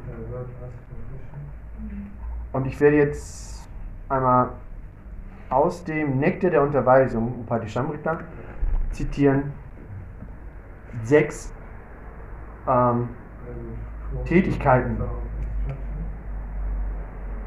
die den hingebungsvollen Dienst verderben, wenn man zu sehr in sie verstrickt ist. Adhyara prayasyacha prajalpo niyamagaha jana sangascha lauyamcha sabdya bhaktya vinashyati. Das heißt so viel wie mehr essen als nötig oder mehr Bestände ansammeln als man braucht, übermäßiges Bemühen um weltliche Dinge, die sich sehr schwer, äh, die sehr schwer zu erreichen sind, unnötiges Reden über weltliche Dinge, Ausüben der in den Schriften gegebenen Regeln und Vorschriften nur um des Befolgens willen und nicht um den spirituellen Fortschritt willen oder Missachten der Regeln und Regulierungen in den Schriften und unabhängiges, launhaftes Handeln, Umgang mit weltlich gesinnten Menschen, die kein Interesse am Krishna-Bewusstsein haben und sechstens, gierig sein nach weltlichen Errungenschaften. Ähm, okay. Dass wir jetzt hauptsächlich um das dich an Krishna erinnern, natürlich alles mehr oder weniger unser Krishna-Bewusstsein, unsere Fähigkeit, sich an Krishna zu erinnern, verderben. Aber ähm, ab jetzt, na, hätte ich mal die nummeriert. 1, 2, 3, 4 Beispiele, die halt wirklich aus diesem ja, aus dieser Liste kommen, ähm, die halt explizit oder wirklich unsere, unser Vermögen, uns an Krishna zu erinnern, völlig versauen können. Ähm, was wäre das? Was ist so das Größte, was uns von Krishna wirklich ablenkt, von dem expliziten Vorgang, uns an Krishna zu erinnern? Ja, Maya, ja, genau, Maya sowieso. Aber halt äh, von dem, was ich gerade gesagt habe, von diesen sechs Vorgängen. Ähm, okay, ich mach damit. Fußball. Fußball. Fußball. ja, tatsächlich, äh, das ist halt genau das, worauf ich hinaus will. Ähm, Also die vier Prinzipien, wenn man die nicht einhält. Auch, ja, genau. Ähm, aber jetzt aus diesen, aus diesen sechs, sechs Tätigkeiten, die, die das Krishna-Bewusstsein verderben, haben wir das, das beste Beispiel, ist ja, was uns wirklich daran hindert, unser Krishna zu erinnern, ist, wenn wir zu sehr an weltliche Dinge denken. Fußball zum Beispiel. Äh, Sie hatten Fußball gesagt, oder? Fußball oder ähm, ja, das ganze Corona-Thema, alle weltlichen Dinge, alles so äh, äh, Afghanistan-Konflikt. Aber ich will, will solche Sachen jetzt nicht runterspielen. Ich will auf keinen Fall den Afghanistan-Konflikt runterspielen. Ich will nicht den Israel-Konflikt runterspielen. Ich will jetzt nicht irgendwie sagen, das sind alles keine Probleme. Ich will nicht sagen, dass Corona keine Probleme sind. Ich will nicht sagen, dass es vielleicht nichts ist, worüber man sich Sorgen machen muss, wenn man sich nicht impfen lassen kann, will, möchte, wenn man da Gründe für hat. Aber es ist halt die Balance, die man da halten muss. Es ist halt übermäßiges Reden, Nachdenken über weltliche Dinge. Es sind halt alle möglichen Arten von Schw- Verschwörungstheorien. Wir sind unterwandert von äh, Amerikaner, amerikanischen Kapitalisten oder russischen Kommunisten oder keine Ahnung, der KGB, der CIA überall. Wie bitte? Freimaurer, ja, alles so eine Sache. Wenn man, es mag seine Berechtigung haben, will ich mich jetzt gar nicht drüber streiten, aber ganz ehrlich, wenn man sich darüber zu viele Gedanken macht, wie viel Zeit hast du noch über Krishna zu denken? Wie viele Devotis sitzen, oder nicht nur Devotis, wie viele Menschen sitzen nach Feierabend oder wenn sie im Surfer vorm Computer pumpen Verschwörungstheorien ohne Ende, gucken sich Videos über Chemtrails, gucken sich Videos über Corona-Impfung, gucken sich, keine Ahnung, Videos über, über oder auch über Corona. Es gibt Leute, die sind halt viel zu anxious oder viel zu, machen sich viel zu viel Sorgen mit Corona äh, infiziert zu werden. Ähm, ja, wie viele Leute machen das? Und wie viel Zeit haben diese Leute denn am Ende des Tages noch, um wirklich effektiv, aktiv über Krishna nachzudenken? Macht ihr mir, also mein Tipp, denkt mehr darüber nach, was für einen Service ihr machen könnt, wie wie ihr Krishna dienen könnt, anstatt darüber nachzudenken, oh, äh, dieser äh, Joe Biden, das ist aber King Luther, oder dieser Putin, der, der will auch nur die Weltherrschaft. Ja, wollen sie alle. Das kann ich euch unterschreiben, aber ähm, ja. Ein anderes Beispiel tatsächlich, und das ist halt so ein bisschen, wo es halt tricky wird. Es gibt halt so Sachen, die mit dem Krishna-Bewusstsein so einhergehen, die halt auch sehr interessant sind, wie zum Beispiel, oder die einige Devotees, habe ich in der Lecture, ich weiß nicht mehr, ich glaube Mahatma, Mahatma Prabhu, ähm, von einigen sehr liebevoll Vedic Maya genannt werden, also vedisches Maya. Also es gibt halt so, so Vorgänge wie Ayurveda, kann halt eine super Sache sein, aber wenn man sich zu sehr im Ayurveda vertieft, dann hat man auch irgendwann keine Zeit mehr über Krishna nachzudenken. Astrologie. Astrologie kann super sein, wenn man jetzt irgendwelche Yagyas ausführen will, oder auch Yagyas. Agnihotra, für irgendwelche Housewarming-Partys, irgendwelche Griha Pravesh, ähm, äh, Vivaha, Yagyas. All diese Sachen können halt einen viel zu tief auch äh, in dieses Astrologie-Thema die, oder in diese Ausführung dieser Tätigkeiten bringen, die halt, wenn man sie für Krishna ausführt, wenn man sie für Devotees macht, natürlich ein hingebungsvoller Dienst sind, aber halt auch tatsächlich ablenken können vom Devotional Service. Ähm, Psychologie 2000 ist halt tatsächlich gerade in der russischen Devotee-Community ein Riesenthema. Ich höre so viel auch, meine bessere Hälfte in Polen auch, hat auch viel Kontakt zu russischen Devotees. Und es ist halt, es ist nichts Schlechtes. Psychologie 2000, Psychologie an sich, sich damit zu beschäftigen, ist nichts Schlechtes. Aber so viele vertiefen sich zu sehr in dieses Thema und verlieren dadurch auch den Bezug zum Christ, zu der Essenz. Ähm, Ayurveda sagte ich, Astrologie und so viele andere Punkte. Hatha Yoga. Finde ich super interessant, super spannend. Genauso wie Yagyas finde ich auch super spannend, kann ich den ganzen Tag. Deshalb, Psychologie 3000 ist im vertikalen Paradigma. Da sind auch sehr fortgeschrittene Devotees, die da das aufbauen. Ja, aber- Das geht um Selbsterkenntnis, Ja, Ah. Selbstverwirklichung. so geht es auch, wenn man Yagyas durchführt. Nicht unbedingt Selbsterkenntnis, aber natürlich Aber wir ist auch im vedischen Paradigma. Das Ding ist halt einfach, wenn du dich zu sehr daran und einfach nur Psychologie, Psychologie. Wo bleibt Krishna? Wo bleibt Krishna? Es ist ja so, dass sie versuchen erstmal von außen die Mitmenschen ähm, sozusagen ausstrahlen dieses Wissen und Ja, aber wo. Und dann Ja, dieses Programm weiter. nicht für Devotee. Das ist für Karmi normalerweise. Ne? Das ist schön, aber die Sache ist einfach nur, wenn sich diese Devotees zu sehr darum, darum, ich sage nicht, dass es schlecht ist. Das habe ich nie gesagt.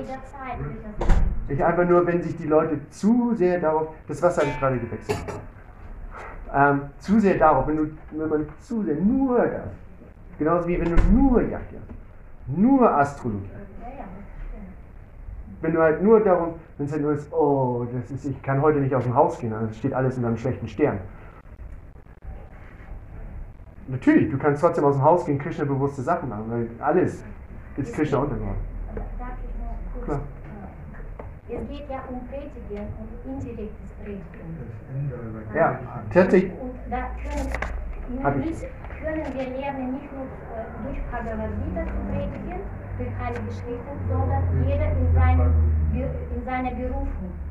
Und da sind äh, Devotees, die in ihrer Berufung durch Psychologie zu, selbst zu Devotees geworden sind und jetzt versuchen, Ja. die Mitmenschen zu erreichen.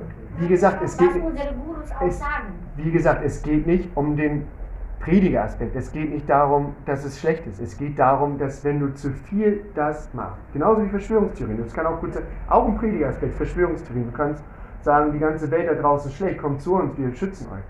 Kannst es aber auch natürlich übertreiben und dass nachher hier einfach nur 40 Leute sitzen, anstatt an Krishna zu denken, entweder an Psychologie 3000, an Ayurveda, an Fußball. Na okay, ich glaube jetzt nicht, aber Verschwörungstheorien denken. Man muss halt schon, der Preaching-Aspekt ist klar, der, der erschließt sich mir auch komplett. Aber behalte, behaltet in eurem Leben komplett die Balance und denkt, habt Krishna im Mittelpunkt. Ich weiß, was du sagst, dass du mit Psychologie 3000, 2000, 2000. viel, viel zu viele Zahlen, ähm, dass das ein super Prediger-Ding ist, klar. Ähm, das stelle ich auch gar nicht in Zweifel. Äh,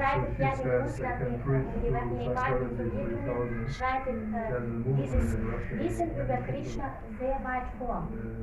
Das sind einige.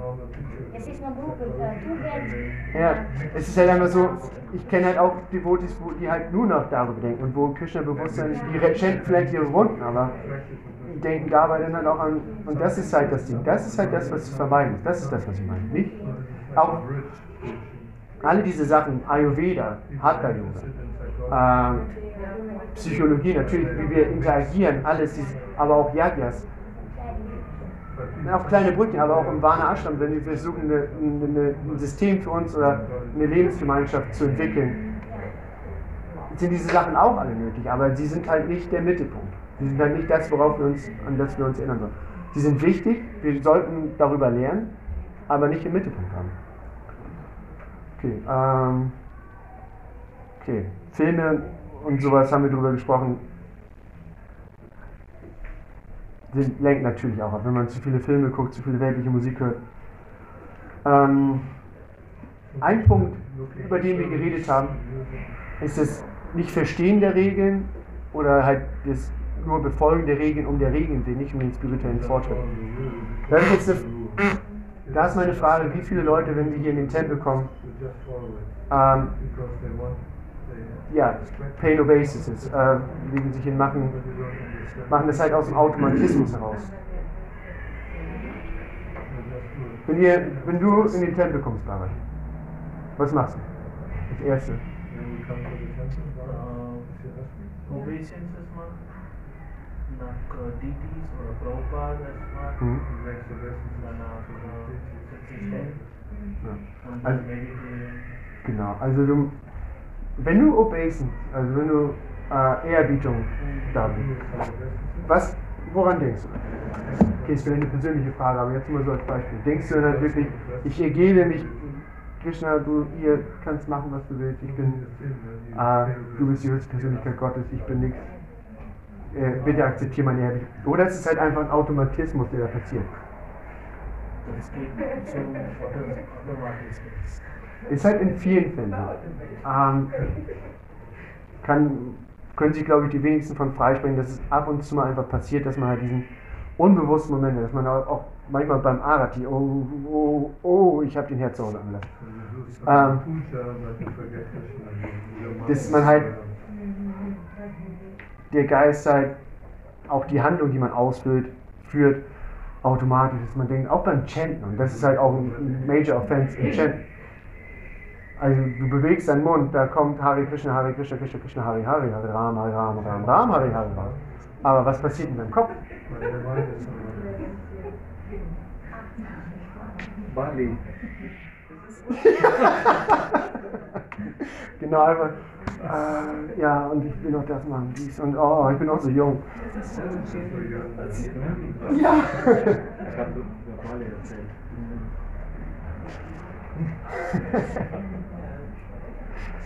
Ah, Gedanken beim Chanten kann man die Gedanken, die immer kommen, aufschreiben. Weil da, da zeigt das meistens uns, dass da ein Disbalance ist. Hm. Zum Beispiel, wir denken an ein geweites Essen, oh, was, was ich nicht so gut mache. Ja. Oh, oh, oh, dann esse ich wieder zu wenig.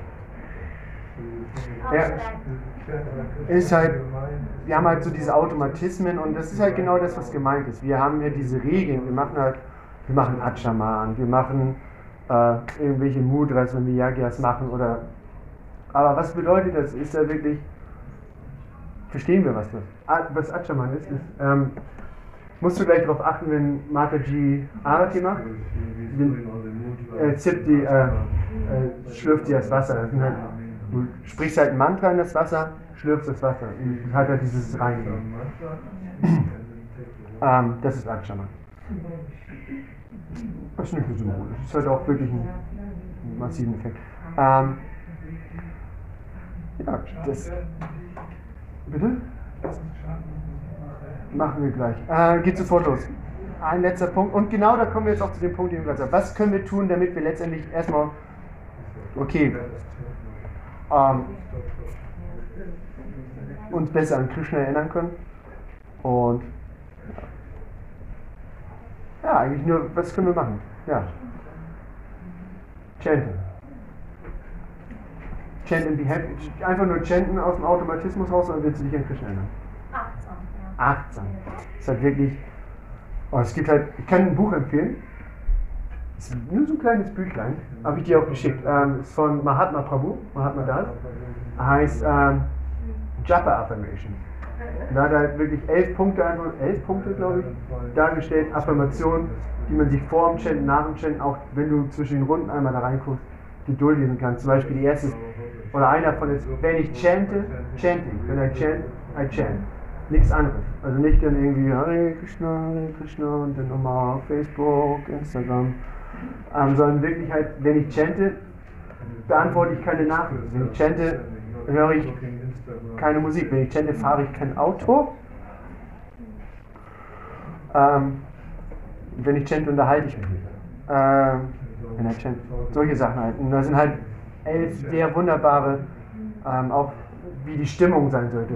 Ähm, ich bin wundervoll. Also wirklich, kann ich nur empfehlen.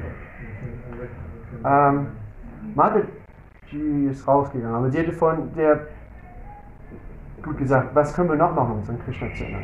Was hilft uns, unser tägliches Leben so zu regulieren, dass wir uns immer an Krishna erinnern können? Vier regulierende Prinzipien. Die da wären, Ähm, kein Fleisch, Fisch, Ei. Wollen wir so weiter rumgehen oder soll ich die alle? okay, weiter, aber vier regulierende Prinzipien. Klein, kein Fleisch, kein Fisch, kein Ei hatten wir. Keine Gambling. Sehr schön. Ihr beiden? Bitte? Kein Fleisch, kein Fisch, keine Eier, Äh, kein Gambling, also keine Glücksspiele. Kein Sex vor der Ehe. Ja. Wunderbar. Ähm, und vierten, keine Rauschmittel. Wenn wir unser Leben halt so regulieren durch die Anwendung dieser Prinzipien, das ist auf jeden Fall schon mal ein ganz guter Schritt, ähm, uns an Krishna zu erinnern, dass wir halt, ja, ich meine, der junge Mann, der auf Bali lebt und halt Sex mit seinen Frauen hat und die ganze Zeit Bier trinkt, der hat schon mal nicht so viel, was ihn ablenken kann, wenn er diesen vier regulierenden Prinzipien folgt. folgt. Also es halt schon mal, nimmt uns eine ganze Menge Ablenkung weg. Es gibt tatsächlich auch Lectures von Prabhupada, wo er ähm, äh, Sport, also Fußball gucken oder solche Sachen, Ablenkung auch als Gambling bezeichnet, also auch somit in diese vier regulierenden Prinzipien mit rein. Da hat Bhakti Vikas Swami auch eine ganz gute Lecture drüber gegeben. Ähm, kann man natürlich, ist halt, muss man gucken, ob man damit eingeht. Ähm, vor, okay, letzter Punkt, um uns an Krishna zu erinnern, dann schließe ich mit einem schönen Zitat und dann haben wir vielleicht noch Fragen, äh, Zeit für ein paar Fragen. Ähm, die Vorgänge, die Prahlad Maharaj erwähnt hat, die ich vorhin vorgelesen hatte, Shravanam, Kirtanam, Vishnu Smaranam und so weiter. Und am Ende Atmanivedanam. Was bedeutet Atmanivedanam? Selbstverständlich. Ja, Atma, äh, hingeben, äh, sich selbst komplett hingeben. Ah, Also sich 100% hingeben. Das bedeutet Atmanivedanam. Das ist halt auch so wirklich diese oh, dieser letzte Punkt. In diesem Auf jeden Fall dieses, das Folgen dieser Prinzipien oder dieser Vorgänge ähm, ist halt, wenn man, ist halt auch gesagt, wenn man einem oder mehreren dieser Vorgänge folgt, ist es halt auf jeden Fall, ich glaube, das ist im Nektar der Hingabe auch, möchte ich mich jetzt aber nicht so festnageln lassen. Ähm, wenn man einem oder mehreren dieser Prinzipien folgt, hat man auf jeden Fall ganz gute Chancen, ähm, spirituellen Fortschritt zu machen im hingebungsvollen Dienst. Ähm, wichtig ist allerdings für alle, zumindest am Anfang dieser Punkte, ähm, auch das Hören, dass man das in einem regulierten, in einem regulierten äh, Aspekt, Standpunkt, äh, Rahmen, in einem regulierten Rahmen macht. Gerade dann kommen wir auch zu dem Punkt der Deity. Ähm, Verehrung, which welcher auch ein großer Teil von dem ist, was wir hier machen. Ähm, gerade im, im Punkt der Deity-Verehrung ist es halt nicht das, was ich gerade machen möchte. Geht es halt nicht darum, oh, ich möchte jetzt aber die Deity so und so verehren. Es gibt halt wirklich Vorgänge, die halt wirklich gut ist. Und das ist halt nicht irgendwie so, was sich irgendeiner ausgedacht hat, so wie ich jetzt Krishna verehren. Ne? Es ist wirklich äh, Hand und Fuß und es ist halt aus verschiedenen Pancharatra Padiba, Pradipa und äh, Hari Bhakti Vilas. Ist halt wirklich zusammengetragen und ist halt so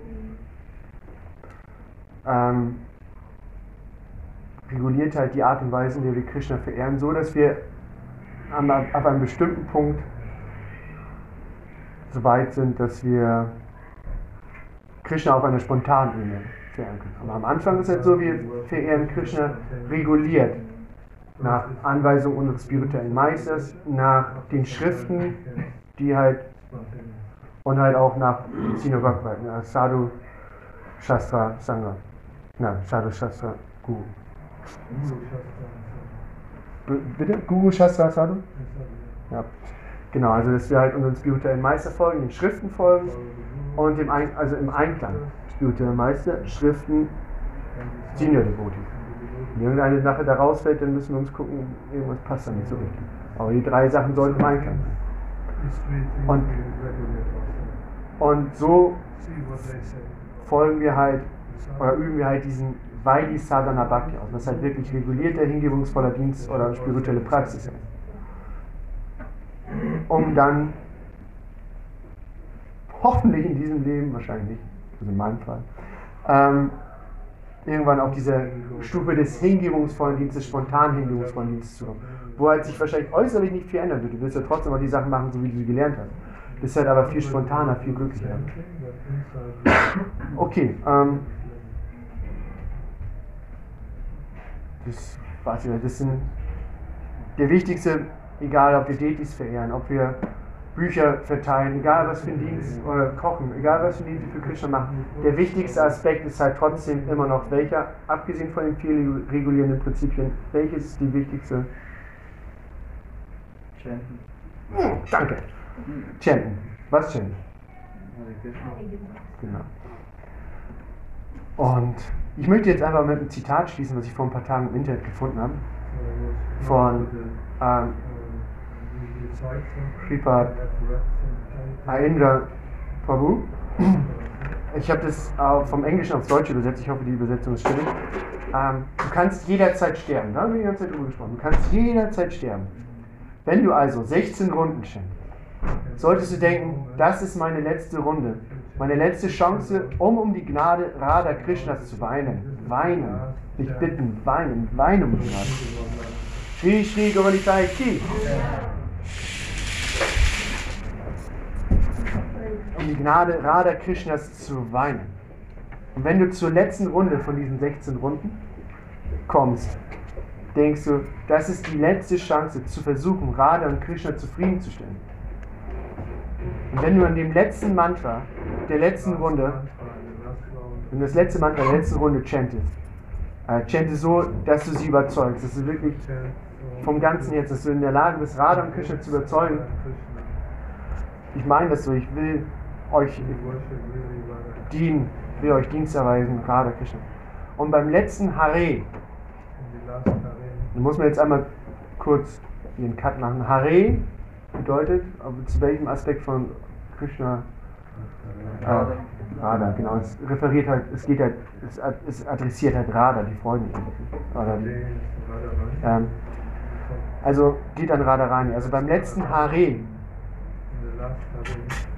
als wenn Krishna dich nicht gehört hat, ähm, bei all diesen Mantras, die du vorher gestellt hast, wie viele? 1728, bei den letzten 1727 bist du ja beim letzten Mantra noch, ähm, als wenn Krishna dich nicht gehört hat, chantest du, äh, rufst du Radha mit beim letzten Atemzug, als ob du und bittest da nochmal um diese Mercy, um diese, dass sie deinen Dienst annimmt. Und danach, wenn du, wenn du danach die letzten, diese 16 Runden fertig hast, was machst du dann? Um.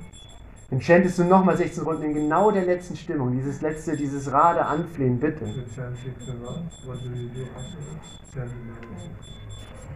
Ja. Einfach Pabuki. Ähm, okay, und jetzt, um da nochmal so ein bisschen den Cut reinzukriegen. Hare Krishna, Hare Krishna, Krishna Krishna, Hare Hare, Hare Rama, Hare Rama, Rama Rama, Hare Hare. Hare Krishna, Hare Krishna, Krishna Krishna, Hare Hare, Hare Rama, Hare Rama, Rama Rama, Hare Hare. Hare Krishna, Hare Krishna, Krishna Krishna, Hare Hare. Hare Rama, Hare Rama, Rama Rama, Hare Hare. Okay, jetzt ist erst die Aufführung. Bisschen spät. Ähm, also haben wir noch Zeit für Fragen. Hat noch jemand Fragen? Anmerkungen, Anregungen? Diese Atma-Nivedanam, ja, bedeutet dies so etwas wie das, die, eigens, die eigene innerste Gedanken Mhm. vor Gott, also vor Krishna zu. So, es ist eine Art, äh, weil Atma bedeutet ja selbst. Ja, erzählen. erzählen. Mhm. Also Srila Prabhupada, zumindest die deutsche Übersetzung ist hier, alles hingeben, was man besitzt, Atman Nivedanam. So. Aber ja, wahrscheinlich sowas wie offenbaren, kann das sein? Dich selbst offenbaren, Krishna offenbaren? Ja, Was du jetzt meinst? ja. Also bestimmt, das kann natürlich der, der äh, die wörtliche Übersetzung kann oder wird das wahrscheinlich sein. Aber was auch das Schöne an Srila Prabhupads Übersetzung ist, er hat ja nicht nur seine Kommentare, sondern manchmal sind auch die, Kom Kom äh, die Übersetzungen so detailliert, das heißt, die, die Verse, die Übersetzung viel länger sind als der Vers selbst. Und er dadurch auch um einiges ja, präziser ist oder für uns präziser zu verstehen. Und das wird hier einfach auch der Fall sein. Deswegen ist es halt, ist es halt ein bisschen differiert, die Wort-für-Wort-Übersetzung oder die Übersetzung, wie sie jetzt aus dem Wörterbuch käme, von der Übersetzung, die Schiller Prabhupada sieht. Also Atma-Nivedanam heißt eigentlich von der Sprache her, so wie du mit einem vertrauten Menschen alles erzählst. Mhm. Ja, also wenn du einen Freund hast oder so, mit dem du 100% dich verstehst, da erzählst du ihm alles so. Ja. Aber das macht ja auch Sinn. Wir wollen ja, Ja, ja. wir wollen ja Krishna, wir wollen ja diese Beziehung haben. Wir Genau, wollen ja, diese, diese ja, ich sag ja, ja. Sakyam Atma-Nivedanam. ja. Das ist diese, der, Nee, der, but- aber Sakya ist in diesem Fall noch tatsächlich ein anderes Item. Das ist noch eine Stufe vor Atman. bisschen anders, ja. Ja. Also Sakya, was heißt Sakya? In die Runde gefragt. Freund, Du weißt es doch, das war klar. ja, Freundschaft, genau. Sakya meint Freund. Wir haben zum Beispiel die Astasakis. Was sind die Astasakis? Ashtasakis? Ah, Freunde. Freundin, Freundinnen in dem Fall. Das sind die Freundinnen von Srimati Radharani.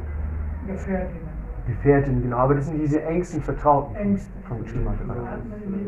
eben diese Mhm. Anstrengung, dass es zwischen mir und Krishna keine Barriere. Genau, genau. Ja, also deswegen macht es auch, auch. Es macht ja auch Sinn, was du sagst in dem Fall. Du hast halt diese, diese, diesen vertrauten Austausch, diese, diese Anstrebung, die, der engste Vertraute zu sein. Das ist ja dieses, auch in einem Sinne, deswegen schneidet sich jetzt ja nicht mit der Übersetzung von Prabhupada, das ist halt nur anders formuliert. Du hast ja trotzdem halt dieses Hin, du gibst sich ja den Hin, diesen Ängsten.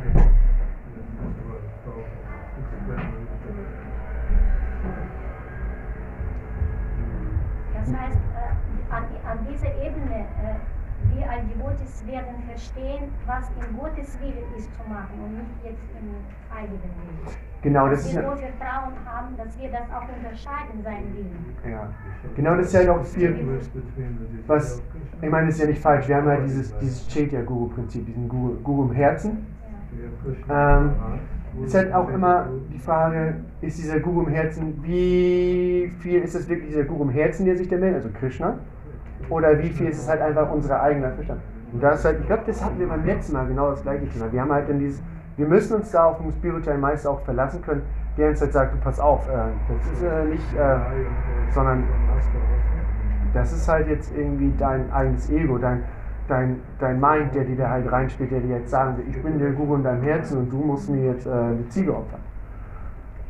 Ja, Aber, aber am Ende, die reinen äh, Devotees sind ja schon so weit, dass sie dann auch Ja. ähm, genau. Zum Beispiel, sie schließen natürlich Guru nicht ab, weil Guru ist immer Guru. genau. Ähm, sie, äh, ähm, das ist für sie bewusst schon, was Willen Gottes ist.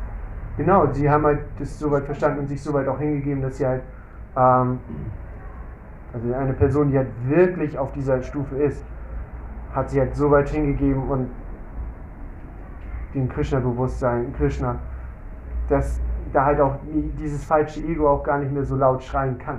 Die- diese Person kann wirklich gut unterscheiden, das ist wirklich äh, Krishna, das ist, die, das ist der Guru im Herzen und nicht mein falsches Ego, was mir jetzt irgendwas erzählt, weil diese Person hat das halt so weit verwirklicht, dass da halt das falsche Ego gar nicht mehr die Möglichkeit hat, sich so bemerkbar zu machen. Also wird halt wahrscheinlich immer auch da sein, aber es ist halt so. Ah, nee. Also, äh, Eine Sache, das ist ja dieser ganze, dieses ganze Bhakti-Yoga-Prozess, den wir machen, ist ja auch eine Reinigung. Und eine Person, die halt wirklich schon auf dieser, wie, wie Srila Prabhupada, wie, wie unsere spirituellen Meister, die wir haben, wie Senior Devotees teilweise, die sind halt schon so auf dieser Position, dass sie jetzt halt soweit gereinigt sind. Und Wir stecken uns an. ja, hoffentlich. Du hattest eine Frage? ja, also was diese Charlie Chaplin-Sache angeht. Ich glaube, Charlie Chaplin war auch ein großer Sozialkritiker. Ja, dieses ganze, der große Diktator, dieses ganze Ding war ja sehr Er hat diese ganze materielle Gesellschaft auch gelacht, Mhm. Witz. Ja. Und das hat bestimmt Schüler Prabhupada, er wusste das positiv zu verwenden. Dass Ja. durch Witz auch man das alles äh, entlarven kann. Ja. Diese witzige Art. Ja, das Humor. ja. Hat gesagt, der Humor. Genau, der Humor und aber auch, ja, und das, und das Wichtige ist ja einfach, dass wir halt da sehen, diese Fähigkeit im Menschen. Ich meine zum Beispiel auch jemand, der gut Bilder malen kann, so von schönen Landschaften, nicht jetzt irgendwie Grausam-Bilder, sondern halt wirklich irgendwas Schönes, ähm, der hat ja auch eine besondere Fähigkeit. Da muss man auch sehen, dass Krishna ihm diese Fähigkeit gegeben hat. Was er nun daraus macht, ist halt seine Sache. Wir, wir kommen jetzt wieder zu den Leuten, die halt irgendwelche Sachen malen, irgendwelche Sachen machen mit dem, was, oder auch gute Autoren. Ich meine, ein Beispiel, Charles Bukowski. Charles Bukowski, es gibt. Erste Frage, wer kennt Charles Bukowski? Irgendwie habe ich mir das gedacht. okay. Ähm, Charles Bukowski ist eher einzuordnen unter dem Genre der Schundliteratur, möchte man sagen. Also er hat halt wirklich, einige Sachen, die er gesagt hat, sind halt wirklich auch sehr intelligent und äußerst sozialkritisch. Und er hat zum Beispiel auch gesagt, dieser Körper, den ich habe, ist nichts weiter als ein, ein Sack Fleisch. Das schneidet sich, äh, das schneidet sich nicht mit dem, was wir sagen. Allerdings auf der anderen Seite hat Charles Bukowski auch viel über Vielweiberei und Sauferei geschrieben. Also ich meine, er hatte eine gewisse Begabung. Was er daraus gemacht hat, war natürlich nicht so gut. Das wollte ich einfach nur sagen. Deswegen das Beispiel Charles Bukowski. Also, deswegen auch, oder Modern Scientists, äh, moderne Wissenschaftler, irgendwelche Physiker, die halt tatsächlich eine Begabung haben. Sie könnten diese Begabung nehmen, dieses Wissen über, über Gestirne, dieses Wissen über Naturgesetze, könnten sie nehmen tatsächlich, um zum Krishna-Bewusstsein ähm, wirklich den Leuten zu zeigen, die halt skeptisch sind. Es gibt Krishna, es ist ein gewisses Prinzip da. Machen sie aber nicht. Sie versuchen tatsächlich diese. Erstmal werden die auch alle bezahlt, streichen ihren Lohn ein, die meisten von ihnen, und äh, arbeiten dafür. Sie sind halt auch nur irgendwelche Hired Guns. Also die sind halt nur, nehmen ihr Geld und äh, beweisen dir, was, wofür du sie bezahlst, zu beweisen. Lobbywissenschaftler gibt es genug. Das ist halt äh, wirklich. Wissenschaftler ist zum Beispiel ein, ich glaube, es ist auch ein Schüler von Prabhupada, Richard Thompson, war das ein Prabhupada-Schüler? Ja. Ja. Der hat Bücher geschrieben, der Prabhupada hat ihm gesagt, ihr Physiker, ihr PhDs, ähm, nutzt euer Wissen, um das zu, zu bestätigen.